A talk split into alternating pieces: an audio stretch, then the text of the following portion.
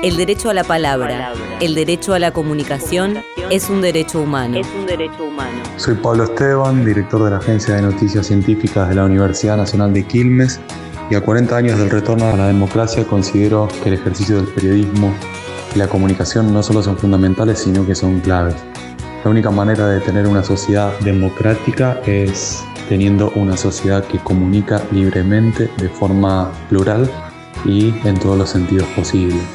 El ejercicio del periodismo contempla esa situación, contempla la expresión de diferentes subjetividades, de diferentes puntos de vista, a partir de la construcción de diferentes perfiles editoriales que conviven, que se tensionan y que, y que en definitiva hacen al ejercicio republicano. Por eso creo que a 40 años de la recuperación democrática, el ejercicio del periodismo es una, es una herramienta clave para seguir fortaleciendo este sistema que hoy tenemos, que tiene sus defectos, pero sin dudas es el mejor posible.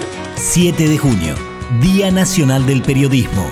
Una producción de la Comisión por los 40 años del retorno de la democracia de la Universidad Nacional de Quilmes, el Departamento de Ciencias Sociales, la Licenciatura en Comunicación Social y UNQ Radio.